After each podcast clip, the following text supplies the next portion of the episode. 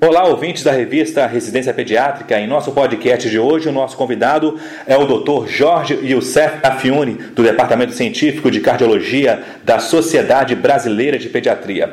O nosso tema, oximetria de pulso como ferramenta na triagem neonatal, o teste do coraçãozinho. Dr. Jorge, seja bem-vindo e fique à vontade para falar sobre esse assunto. Vários estudos foram feitos no sentido de procurar uma ferramenta que detectasse precocemente é, a hipoxemia em bebês com cardiopatia congênita crítica. E a ferramenta utilizada e de fácil acesso a todos nós é a oximetria de pulso. É, doutor Jorge, qual a oximetria normal de um recém-nascido?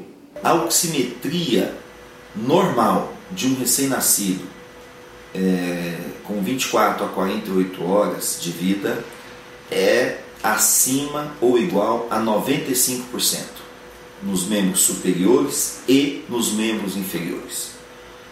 Esse é o nível de corte de normalidade já estabelecido em vários estudos ao longo desses anos. O teste do coraçãozinho visa detectar uma alteração nos níveis normais de oximetria.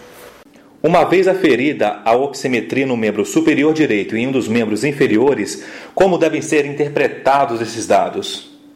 Caso alguma dessas duas medidas seja menor que 95%, ou seja, 94%, 93% ou qualquer valor abaixo desse, ou a diferença entre oximetria do membro superior direito e em um dos membros inferiores maior do que 3%, como por exemplo, oximetria da mão direita 98%.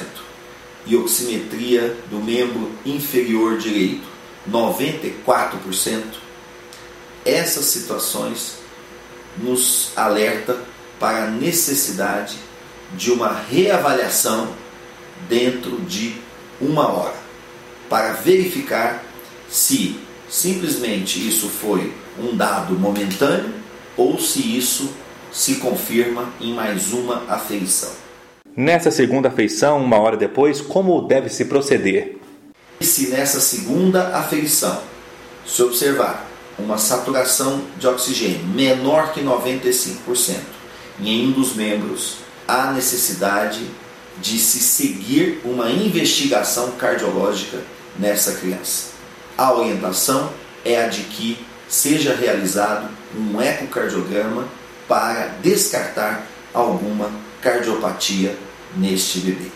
Por outro lado, se a saturação de oxigênio no membro superior direito e em um dos membros inferiores for maior ou igual a 95%, esse bebê não necessita repetir essa oximetria e poderá seguir o tratamento neonatal de rotina aplicado a um bebê.